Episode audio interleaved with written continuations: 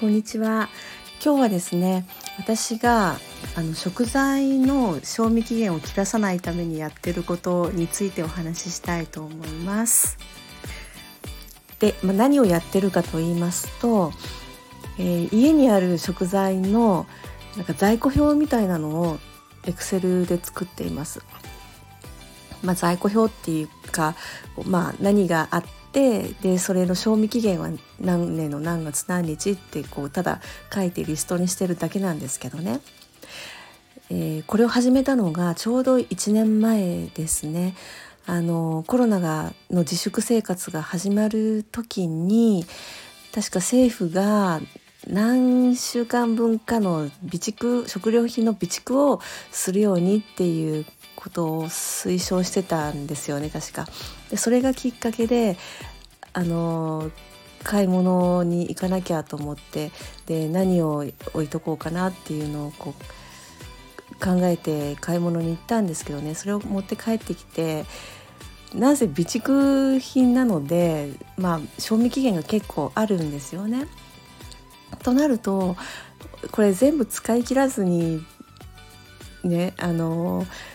残ってしまうもの切らしてしまうものが賞味期限切らしてしまうものがあるんじゃないかなと思ってであとそれだけ食材が増えるから私あまりこう食材もあまりこう置きたくなかったんですね。だけど置いとかなきゃいけないので、まあ、何があるのかぐらいは把握しておくためにと思ってであのつけ始めたんですね。その時に全部つけてもう調味料から飲み物からあの保存できる食事もう、うん、全部つけましたね。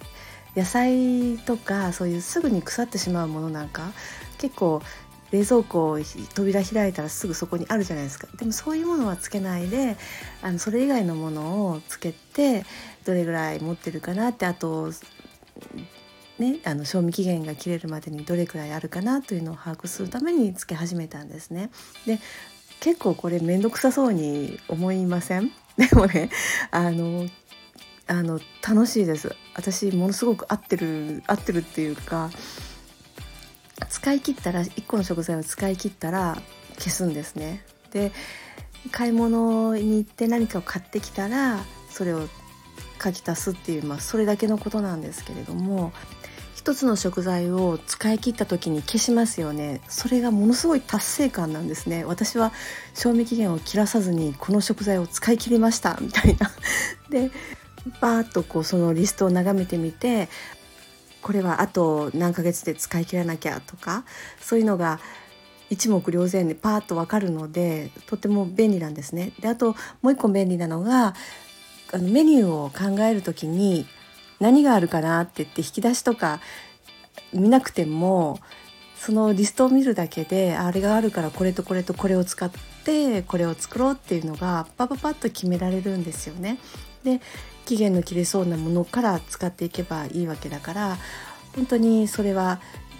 うん、あの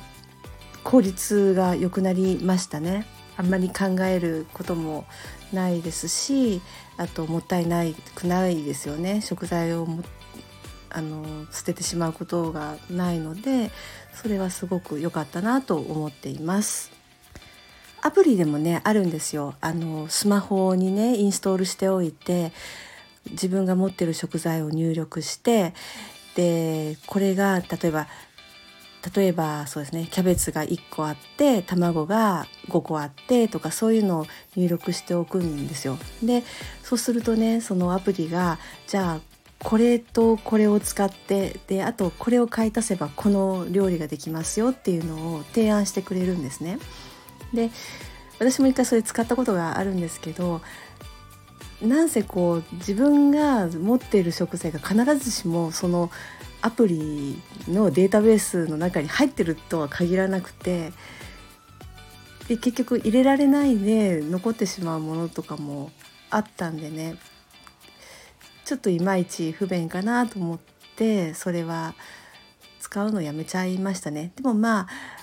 まあ、やらないよりはいいと思うからもし興味があったらそういうのを使ってみられたらいいと思うんですけれども私は、うん、一番使いやすいのはもう